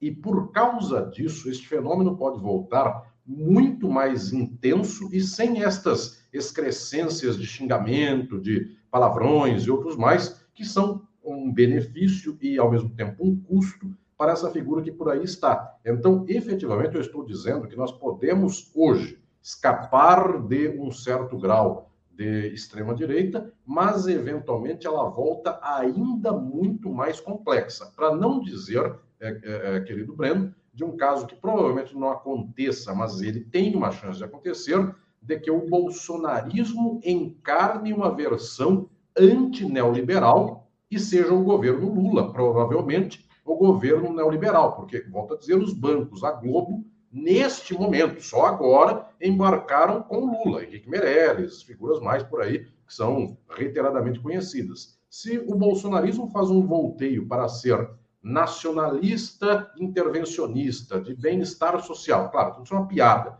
Mas se ele faz esse volteio ideológico, ele deixa o neoliberalismo na mão do Lula, ou seja, o Guedes, não ele, Guedes, mas o guedismo, para falar em outros termos, pula no barco da esquerda liberal e da direita liberal que está com o governo futuro. Então, pode vir, inclusive, uma versão, é muito residual essa hipótese, mas pode acontecer de que esta extrema-direita encarne uma certa fala direta com as, com as massas pobres, miseráveis, que a esquerda e a direita liberal no governo não terão, porque elas farão arroxo, elas farão toda uma dimensão de controle das contas públicas. No ano que vem, o Brasil está estourado em termos de orçamento. Então, quem aperta é o governo de esquerda. E quem vai soltar uma certa fantasia, porque não, nunca entrega, mas uma certa fantasia de que é preciso mudar o Brasil, de que é preciso fazer um investimento tal e qual, passa a ser a direita. Também não se pode é, de todo descartar que haja um tal volteio no bolsonarismo que ele passe a defender nacionalização de empresas, que ele passe a defender estatais, que seria uma volta ao leito original do Bolsonaro, que seria uma espécie de Enéas II, Enéas Carneiro. Ele já foi isso um dia, ele foi contra privatizações um dia, ele louvou Chaves por isso 30 anos atrás. Então, não se, não se pode descartar nem isso. E aí, a tocha do neoliberalismo, da privatização, fica na mão do PT, fica na mão do PSDB, consorciado com o PT, MDB, consorciado com o PT. Então, volto a falar, não podemos sequer dizer assim, bolsonarismo acabou, ah, voltamos todos para estacar zero. Eu não diria isso. Ele pode renascer de formas que nós sequer esperamos, porque o guedismo pode hoje vir para o outro lado. Professor, o bolsonarismo é fascismo? Não. Ainda não. Isso não quer dizer, então, que ele seja bonito, que ele seja agradável. Ele não tem capilaridade social, nem tampouco é, de arranjo burguês, que ele tenha feito uma coesão suficiente para a sua própria autorreprodução. Até agora, não. Claro, isso era um objetivo, é um objetivo. É, no futuro até pode ser, por enquanto ainda não. o que, que seria o bolsonarismo e como é que nós poderíamos explicar sua meteórica ascensão como corrente política? Fenômeno do extrema-direita que se aproveita de interesses econômicos de frações da burguesia e se aproveita também, na mesma intensidade, de uma espécie de condição de reprodução automática da ideologia das classes uh, sociais brasileiras, classe trabalhadora, classe média e burguesia. Como há um padrão só ideológico no Brasil, não há ruptura, e como há 50 anos, MDB, PSDB, PT, PSOL, todas as adjacências do que se chama esquerda, PDT, eh, PSB, enfim, eh, se eu esqueci de alguém, ponha também no barco que nada sobra. É, é, e se sobrar é tão residual a ponto de não, não fazer cócega. É, toda essa dimensão é uma dimensão que não ensinou a classe trabalhadora que há luta de classes todo, tudo que se chama de esquerda no Brasil, de centro no Brasil, liberalismo no Brasil, é, aposta numa ideologia do capital, consumo, picanha para todo mundo, cerveja para todo mundo, etc. E tal. Neste quadro está totalmente instalado o regime ideológico do capital.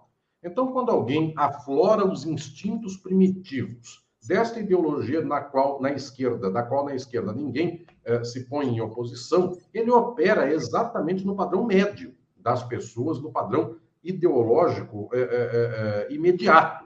De tal sorte que, então, aquilo que a esquerda apresenta como sendo novidadeiro, como sendo diferente, que sequer toca o capital, é exatamente uma certa franja de costumes que esta sim, ela afronta uma certa reprodução ideológica normal, de tal modo que o bolsonarismo, ele se vale de coisas como estas, costumes conservadores, é, é, movimentos religiosos já instalados, etc. e tal, e ele turbina uma certa posição de manutenção da ordem ideológica geral. A esquerda põe um pé aqui, outro aqui, porque no nível econômico ela não fala contra a burguesia. Ela, inclusive, goza o fato de que a Globo, domingo, William Bonner sorriu, sorriu quando Lula ganhou a eleição, de que funcionários da Globo se abraçaram domingo à noite quando saiu o resultado. Ou seja, essa esquerda é uma esquerda que ela não vê inimigos, ela só vê potenciais amigos. É um Roberto Carlos, eu quero ter um milhão de amigos, 220 milhões de amigos. Então, ela não tem posição nenhuma de luta de classes, ela só tem concórdia universal. Ela apanha no outro dia de manhã, porque o amigo dela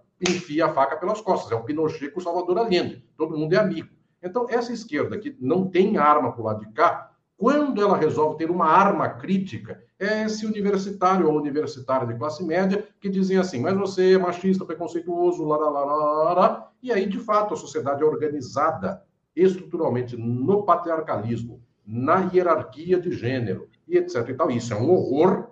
Só que quando nós só temos esta arma crítica, toda essa gente se organiza de um outro modo e naquela que seria a nossa arma para dizer você está sendo explorado, vamos lutar para não ser explorado, essa arma a gente não tem. Então, o bolsonarismo, nada de braçada, num ambiente no qual não tem discordância. Eu sei que alguém vai dizer, ah, mas eu sou do partido tal, meu partido fala contra, etc e tal. 0,1%. Quando eu digo disso, não estou, inclusive, desconhecendo que haja pessoas que tenham posição progressista, uns intelectuais revolucionários. Eu mesmo estou formando uma geração de intelectuais revolucionários. O Breno, dentro do Partido dos Trabalhadores, é voz discordante. Não estou dizendo assim, totalmente, 100% das pessoas é, são uh, reformistas e ponto final. Estou dizendo que majoritariamente é isso. E no final das contas, a decisão social não é um herói da resistência que fez a diferença. É um movimento majoritário. Majoritariamente, a ideologia do capital, a esquerda opera nessa mesma ideologia, vem a direita e faz strike na mesma ideologia, e a burguesia, que opera nos dois lados, tanto com o PT quanto com o bolsonarismo, ela fica apostando naquilo que vai dar mais dinheiro. Então, em algum momento foi desmatar a Amazônia, já desmatou uh, o suficiente para enriquecer certas frações por três gerações, agora vamos tentar uh, uh, resgatar a Amazônia. Então, sai o Salles e a Marina Silva, ou seja, os dois são movimentos do capital, a Natura aposta nos dois o mercado financeiro aposta nos dois. Então, enquanto não se rompe com essa lógica, o bolsonarismo é uma hipótese muito viável e não sendo ele vem outro igual, sempre foi assim. Agora, professor, quais as condições histórico-concretas que foram alteradas para que a liderança do campo burguês no Brasil deixasse de ser exercida pela direita tradicional, pela direita liberal, que era encarnada pelo PSDB, MDB, é, o antigo DEM, e passasse a ter como força hegemônica este campo burguês no Brasil, uma corrente de extrema direita como o bolsonarismo, que praticamente não existia, na, ao menos na superfície da vida política do país, desde o fim da ditadura. Efetivamente, o fato de que o Brasil tem 40 anos de democracia, então não tem mais o dedaço do Costa Silva e do Médici escolhendo Geisel, do Geisel escolhendo Figueiredo, então tem democracia, eleitor, democracia burguesa, claro, mas tem democracia, e neste regime democrático não serve mais o conserto, nem tampouco, dos militares de cúpula, desta Sorbonne militar, como foi o Ernesto Geisel e adjacências, que então dão um dedaço esclarecido, tampouco serve o dedaço é, é, eleitoral é, dos tucanos ou do, do Ulisses Guimarães, do MDB, que seriam uma espécie de centro esclarecido. Como é o povão que decide, e esse povão efetivamente tem uma história no Brasil, que é uma história que advém do modo de produção escravista colonial, como diria o Jacob Gorender, que vem de uma estrutura de uma violência extremada.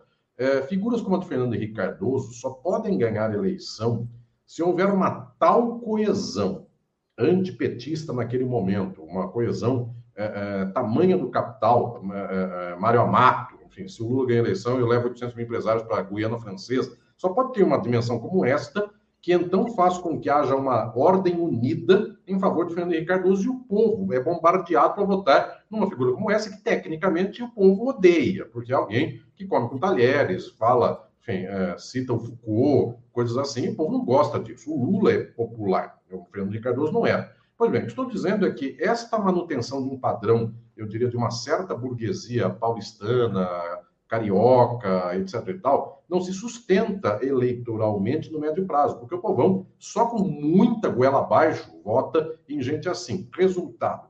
É, quando a própria dinâmica da burguesia não depende tanto mais da Faria Lima ou então da Fiesp, quando ela passa a ser velho da van, burguesia do Mato Grosso, é, é, burguesia de Rondônia, que a gente nem sequer conhece. O cara do Tocantins que desmatou o, o Matopiba e por lá plantou soja à vontade, a gente também não desconhece uma figura como essa. Não faz mais sentido Chico Buarque, nem tampouco o exemplar da direita. O Chico Buarque é um exemplar do PT, mas eventualmente alguém que um tucano histórico escutasse. O, o Fernando Henrique declarou, inclusive, que gostava da Elis Regina, mas veja, essa história eh, não faz sentido. O que passa a fazer sentido é milionário José Rico como nós estamos desprovidos aqui, neste horizonte nosso PSDB e PT, de representatividade dessa gente, esta dimensão não faz mais sentido socialmente. Então, o bolsonarismo, quando surge, ele representa o milionário José Rico, ele representa é, é, Tonico, é, de Novo, também não é o caso, mas ele representa é, Chitãozinho Chororó, coisas mais. Então, essa dimensão tem mais capilaridade da burguesia. A burguesia do Brasil é isso, ela se desindustrializou, ela acabou com uma certa dinâmica urbana. Então, não tem como não colher esse fruto. Para entregar para o povo que está lá no Mato Piba, que está lá em Rondônia, está no Acre, para entregar o que o povo gosta, não dá para ser mais é, é, Fernando Henrique Cardoso, não dá para ser mais José Serra.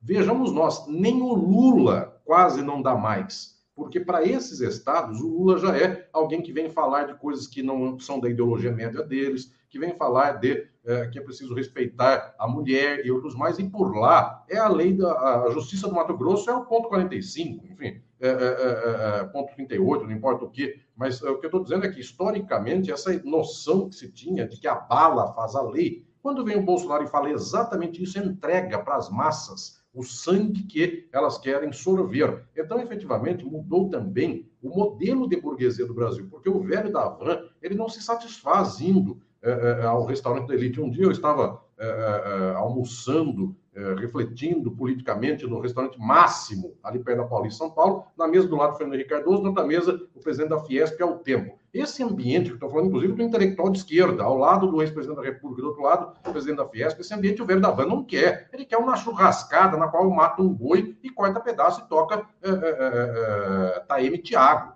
Enfim, então o que eu estou contando aqui, efetivamente, é que mudou a fração burguesa do Brasil. É um país desindustrializado, é um país hoje mais agrário, mais de uma certa oligarquia aqui do latifúndio. Então, não tem o que entregar, não sei, a não ser fenômenos como tais. Por isso que sempre fracassa a tentativa dessa de fazer uma esquerda ilustrada. Como todo exemplar nosso, é Marcelo Freixo, é Fernando Haddad, é gente muito, eu diria, boa no sentido de ilustração, gente de muita virtude, gente muito protocolar. Isso não fala com o povão. Enfim, como a gente também não faz surgir elementos como tais, como a gente ainda goza essas pessoas que estão por aí pela internet, pela rede social, dizendo: ah, pelo menos eu não sou fascista, pelo menos eu sou uma pessoa lúcida, pelo menos eu escuto meu Chico Buarque, você escuta é, seu milionário José Rico, a gente também não tem falado com o povo, a gente só tem gozado essa nossa, esse nosso narcisismo psicanalítico de que a gente é bom, o resto é ruim. Ou seja, cadê as lideranças que são do povo, falam com o povo e dizem assim: eu vou acabar com o seu latifúndio porque você tem um 38 na mão e eu tenho 100 pessoas com 38 na mão. Gente, a Gaviões da Fiel, ontem à noite, a esquerda é, espera o Estado, a esquerda liberal nada faz, a Gaviões desce um morro e tira todo mundo por lá. Quem passa por poderoso? A Gaviões da Fiel. O PT, o PSOL, os adjacentes dos movimentos sociais são respeitadores da ordem. A Gaviões da Fiel, ela vai e arrebenta. Então, na lógica simbólica de quem opera no nível da lei do Mato Grosso, quem tem poder é a Gaviões da Fiel. Agora, para a gente reduzir o nível da resistência, a torcida organizada e não tem movimento social que tenha dado porrada em quem fechou a, a, a rodovia, porque isso, inclusive, é a favor da lei libertar uma rodovia, é a determinação do ministro do STF de libertar a rodovia. Se nem para isso a gente tem força, que dirá então para fazer uma luta de transformação social? Professor, da perspectiva de quem abraça a dinâmica da política, sob uma lógica revolucionária, o que, que representa a vitória de Lula e seu futuro governo?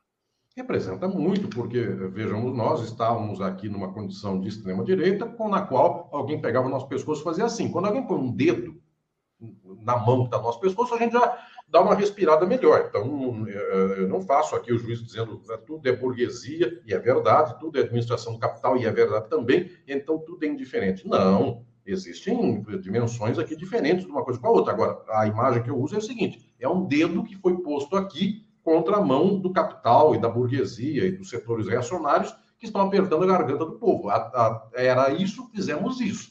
A minha pergunta decisiva é: tá, eu posso louvar a felicidade de eu ter um dedo aqui enfiado contra a mão do, do capital e da, do poder é, reacionário, posso louvar, ó, que legal, eu estou com o dedo aqui. Se eu for mais inteligente ainda, eu penso em como afastar essa mão e quebrar essa mão. Então, a perspectiva é essa, que bom, é muito legal, ganhamos eleição, estávamos com, com a mão sufocando o pescoço, a gente já pôs um dedinho contra, só que a gente vai passar mais quatro anos assim, para depois acontecer tal coisa e voltar para cá, ou a gente vai quebrar essa mão fascista esta mão de extrema-direita. Então, é um momento no qual estamos felizes, mas temos que imediatamente pensar que não dá para repetir quase um século de esquerda institucional que apanha e que né, é, vira fraca, o, o, Getúlio Vargas dá um tiro no peito, o João Goulart, que com a caneta na mão é apiado do poder, o Lula, que sendo o presidente mais é, é, é, é, quisto da história em termos de estatísticas, vai preso, a Dilma com a caneta na mão, sofre impeachment. Vocês não vão imaginar, vocês que me acompanham, que agora vai ser diferente, que o Lula, então, acabará o mandato em brancas nuvens e tudo será feliz, etc, etc, etc. A gente tem que imaginar que daqui a pouco, esta mão tem cinco dedos e mais o resto da mão, ela é mais forte do que o meu dedinho. Então, é ela que vai esmagar meu dedo e não meu dedo que vai esmagar uma mão. Ou seja, como é que eu vou mobilizar o povo para que em pouquíssimo tempo eu tenha um processo de transformação social? Mas para que pudesse esta mão que asfixia o pescoço do povo ser quebrada, o que, que deveria fazer o governo Lula? O governo Lula não tem ideia de que esta mão asfixia. Se tem a ideia, não opera nesse sentido.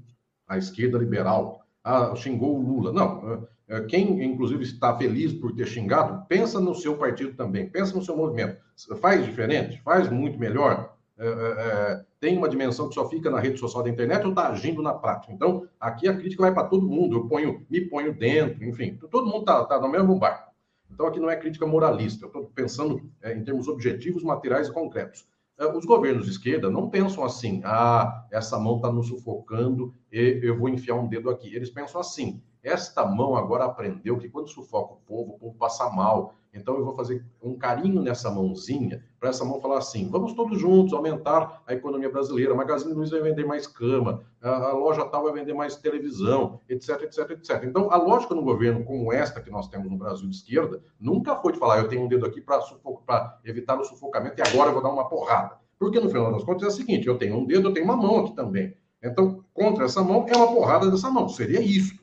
Só que, como esses governos não operam ideologicamente assim, o PT, na sua formação, em que pese uma franja, marxista, ele é radicalmente democrata liberal de esquerda, ele foi orientado por é, Claude Lefort e gente mais a defender a democracia burguesa, ele não pensa nesses termos, ele pensa que ele vai fazer um carinho e que essa mãozinha da Globo, do banco, do latifúndio, fala, nossa, tá vendo? Toda vez que eu aperto o pescoço, ele vem com carinho, ele nunca quebra a minha mão, agora eu não vou mais apertar o pescoço dele. Então, nada acontecerá daí. Ou seja, nos termos concretos, o que sai por aqui é uma espécie de eh, desafogo pontual, até o momento que então jogam essa mão de volta para fora, o dedo para fora, e sufocam novamente. Não dá, sai daí nenhuma dimensão, a não ser que haja uma retificação substancial do PT, das esquerdas, dos movimentos de luta, da esquerda brasileira de modo geral. Sem retificação é mais do mesmo. E na tentativa de ver se agora o carinho na mão de quem nos sufoca, quem sabe essa gente passa a ser boazinha, que é uma ilusão que se tem há 60, 70 anos no Brasil e nunca aconteceu em caso nenhum.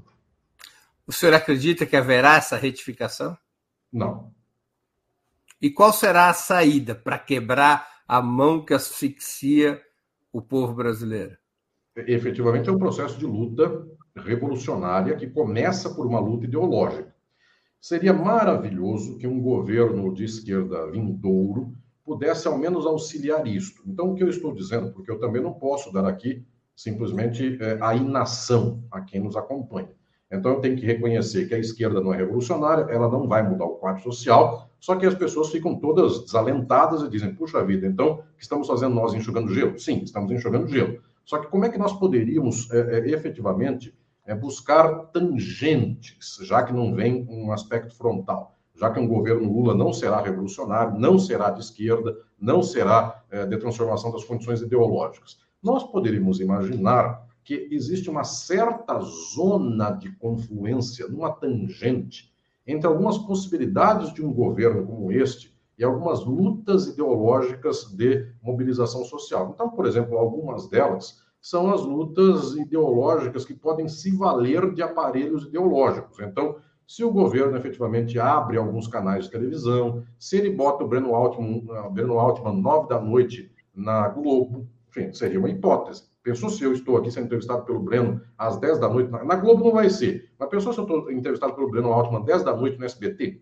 O alcance que isso tem? Enfim, eu falo o mesmo, o Breno pergunta o mesmo. A gente não vai mudar nosso modo de perguntar. Só que, eventualmente, a gente tinha um microfone muito mais potente do que o que a gente tem hoje.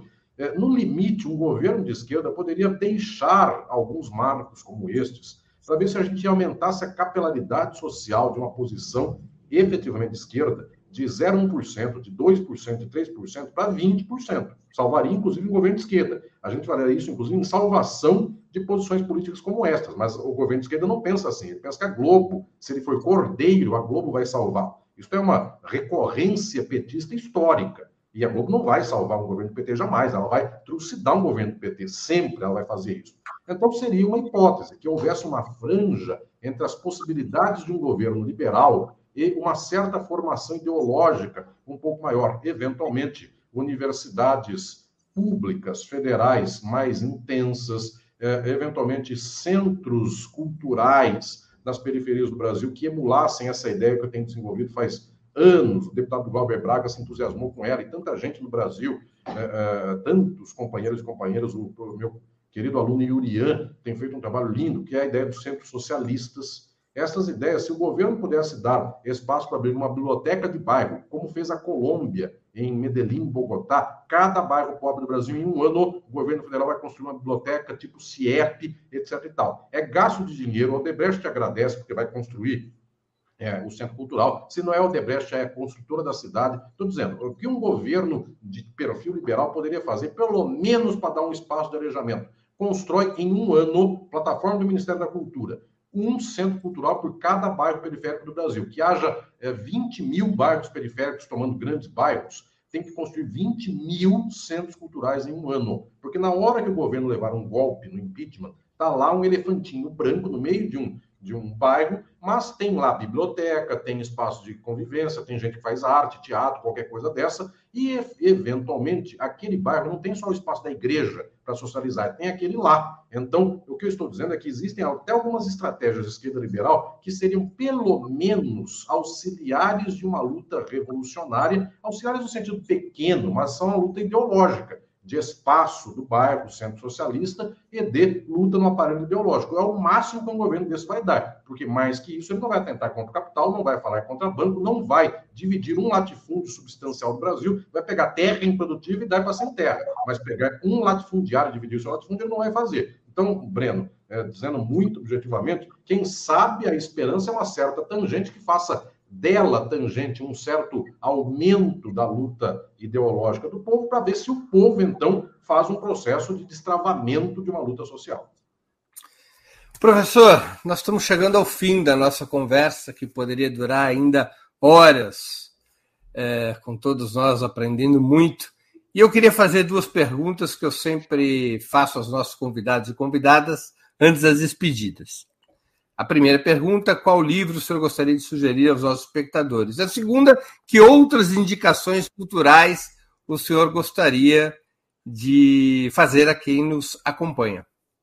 Querido Breno, uma das ocasiões em que aqui falei a você de entrevista. Só um minutinho, perdão, perdão. E enquanto o professor vai fazer indicações, pessoal, é o último momento para contribuir com o Super Chat e Super Sticker para poder participar, para poder concorrer a um exemplar de crítica do fascismo, do professor Alisson Mascaro. Aquele que fizer o maior lance ganha um exemplar, e os demais que contribuírem participarão do sorteio. São os últimos momentos para poder contribuir, enquanto o professor nos passa suas indicações culturais. Crítica do fascismo, um lançamento é, recente, saiu do forno, de Alisson Mascaro, pela editora Boitempo, um livro fundamental para a época que nós vivemos.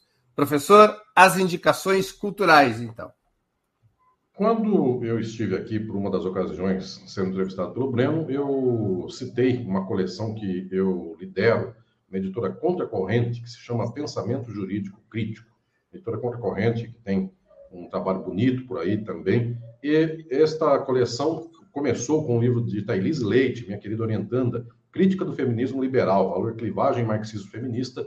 Todo mundo que quiser ler a mais avançada leitura marxista sobre feminismo, é o livro da Thaís Leite, com prefácio meu, orientação minha. Saiu depois o livro do meu querido orientando Camilo Onoda Caldas, A Teoria da Derivação do Estado de Direito. São todos os debates mais avançados do marxismo sobre Estado, sistematizados nesse livro fundamental de Camilo Caldas, com um prefácio meu. E acaba de sair o livro da minha querida orientanda eh, Juliana Paula Magalhães, que é Crítica à Subjetividade Jurídica, refletindo sobre Michel Villet, o teórico mais importante dos conservadores do direito e da política no século XX da França, e como os marxistas dialogavam com ele. E, inclusive, é uma peculiaridade, você que se interessou por, pelo que eu falei de Pulantzas, Pulantzas foi, era formado em direito e foi orientando de Michel Villet. Então, tem toda uma dimensão aqui da importância deste pensador e da importância da crítica à subjetividade jurídica. São três, com prefácio meu também, esse livro de Juliana. São três livros que estão inaugurando a coleção e eu recomendo a vocês. E outras indicações culturais? Eu fiz, eh, da última vez que falei com o Breno, eu fiz uma indicação de música, só que desta vez vou fazer outra indicação. Eu farei uma indicação de artes plásticas eu quero indicar a vocês esta que, para mim, é a pintora mais expressiva do marxismo do século XXI. É uma jovem pintora que está surgindo e ela tem um trabalho magnífico que é Gabriela Ferro, do Rio de Janeiro, uma, eventualmente, a pintora com a maior capacidade de sintetizar as contradições sociais do século XXI. Aí lá ela está passando, inclusive, e também já passou aí as redes, Gabriela Ferro, F-R-O, é, uma tela dela, um óleo dela, no qual ela demonstra aí as lutas de toda a classe trabalhadora, é, é, de toda a dimensão, aí algumas telas dela imensas, inclusive em exposição, em galerias, é, mostrando inclusive corpos decepados, enfim, lutas contra o petróleo, ou então do petróleo contra o povo. É alguém que toca diretamente a subjetividade das pessoas no capitalismo do século XXI, porque ao mesmo tempo os corpos estão decepados e as pessoas estão íntegras. O que quer dizer isso? O que a Gabriela Ferro está passando com esta mensagem potente dela? Continuamos todos vivos, o capital domina a nossa mente, o capital organiza a nossa subjetivação e a gente está decepado e ainda a gente continua vivendo no capitalismo, operando o capitalismo. Ou seja, um braço foi decepado e no outro a gente está trabalhando para ser explorado, criando riqueza para o capital. Então, no século XX, nós tivemos alguns pintores e pintoras magníficos do marxismo no Brasil, mas, via de regra, eles tinham uma posição que era a posição do realismo socialista, ou seja, eles gostavam de mostrar sempre as figuras como eram e nós conseguimos uma pintura no século XXI de vanguarda, que é a Gabriela Ferro, que tem, inclusive, um grau de expressionismo na sua pintura profundamente tocante para as condições do capitalismo do século XXI. Então, recomendo a quem não conhece, é uma jovem pintora que está surgindo e certamente daqui a pouco é, eventualmente, a pintora mais importante é, da crítica do século XXI. Então, estão aí algumas obras dela, eu recomendo que acompanhem as redes sociais e os meios pelos quais se pode é, é, ver a obra de Gabriela Ferro. Muito bem. Antes de encerrarmos, eu queria pedir que a Laila, produtora do 20 Minutos, se junte a nós e anuncie os vencedores da promoção de hoje, que eu finalizo neste exato momento. Quem participou, participou. Quem não participou, corra às livrarias físicas ou eletrônicas, ou no site da própria Boitempo, para comprar o livro. Mas quem até esse momento tiver contribuído, poderá ganhar um exemplar pelo lance máximo ou através do sorteio. A Laila vai é, se juntar aqui a nós e vai responder, vai nos contar quem receberá os exemplares de crítica do fascismo de Alisson Mascaro, devidamente autografados. Laila, Cadê você? Estou aqui é, computando a última contribuição que foi da Sandra Coutinho. É, pessoal, muito grata aí a todos que contribuíram. Foi realmente um, uma disputa aqui. É, tivemos é, cerca de 80 contribuições no programa de hoje. É, o, o canal do Ivan é, foi pingando aí aos poucos, de 50 em 50, depois de 20 em 20, é, é, garantindo o seu exemplar. Bom, é, Sandra, deixa eu ver que horas aqui chegou. É, o Alessandro Rodrigues acabou de contribuir aqui nesse instante. É, pessoal, está encerrada a promoção, tá? Não adianta contribuir mais agora para levar o livro. É, vamos computar aqui o Alessandro, certo, Breno? Então, quem ganhou pelo maior lance? Pelo maior lance foi o canal do Ivan. Eu já coloco ele aqui na, na tela. Mas então. Totalizando o que contribuição? Oi, ele fez vários, vários é, super stickers, né? Também fez, é, fez comentários. Ele é membro do canal, o canal do Ivan, e ele foi pingando assim, né? E chegou na soma de cadê o canal do Ivan? Foram muitas contribuições do Ivandro, desculpa, tô falando Ivan, é do Ivandro a soma chegou em 190, né? É, ele foi disputando aí com o José Roberto e Kátia Marina Bom Jesus, que é né, um perfil é, casado ali. É, eles foram disputando aí, mas o perfil do José Roberto chegou em 135 e o canal do Ivandro na soma de 190. Então, Laila, então, os três aí estão convidados por mim e pelo Breno para tomar um café uma hora dessa também e Isso. vai ser uma alegria. e o sorteio, então, agora, Laila? Tá bom, mas ó, canal do Ivandro, Ivandro, você envia, por favor, suas informações no nosso e-mail, tá? É comercial@operamundi.com.br para receber o livro do professor, tá certo? Precisa mandar o endereço, o nome, com CEP, tudo bonitinho, tá bom? Para receber o livro. Então, eu já estou aqui com a tela do sorteio. Eu vou retirar o canal do Ivandro daqui Certo? É, então, pessoal, é, teve mais uma contribuição agora aqui, mas realmente já está fora, tá? É, Carlos Sperber. Eu não sei, Breno, você é condutor. Mas... Inclua, inclua e vamos fazer o sorteio. Bora! Tá bom. Porque às vezes tem um delay também, né? É, o Ivandro falando que o nome dele é Ivandro Carlos Valdameri. É, mas então, por favor, escreva, escreva para nós, tá? É, precisamos do seu endereço comercial arroba operamundi.com.br. Então, o pessoal tá vendo aí ao vivo, incluindo os nomes, tá? Encerrou, gente, encerrou. Vamos lá para o sorteio, lá. É, então, vamos lá sortear um nome dessa imensa lista. Teve gente me pedindo para sortear, é um sorteio, eu não tenho o que fazer, pessoal. É, então, 3, 2, 1.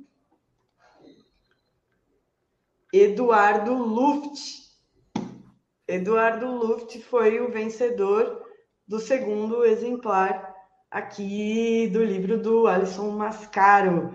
É, professor, agradecemos enormemente a, a, parceria, também a Boitempo pela parceria.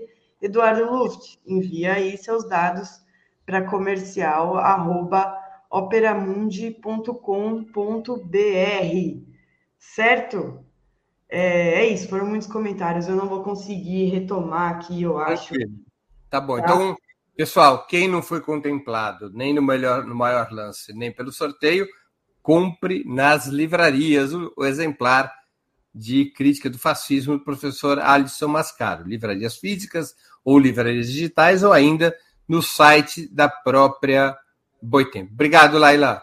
Professor Mascaro, eu queria agradecer muitíssimo pelo seu tempo e por essa conversa tão essencial e educativa.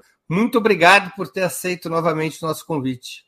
Obrigado, querido Breno. Sempre uma alegria muito grande falar a você, ao público do Ópera Mundi, nesta forma de ver o mundo e neste horizonte de muita luta, muita realidade de batalha, mas de muita esperança. Obrigado, querido Breno. Obrigado, obrigado, professor. Também agradeço a todos e todas que assistiram a esse programa, em especial aqueles que puderam fazer contribuições financeiras ao nosso site e ao canal de Ópera Mundi no YouTube. Sem vocês, nosso trabalho não seria possível e não faria sentido. Um grande abraço a todos e a todas.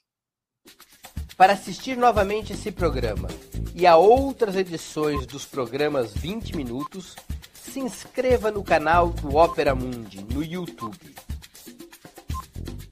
Curta e compartilhe nossos vídeos. Deixe seus comentários.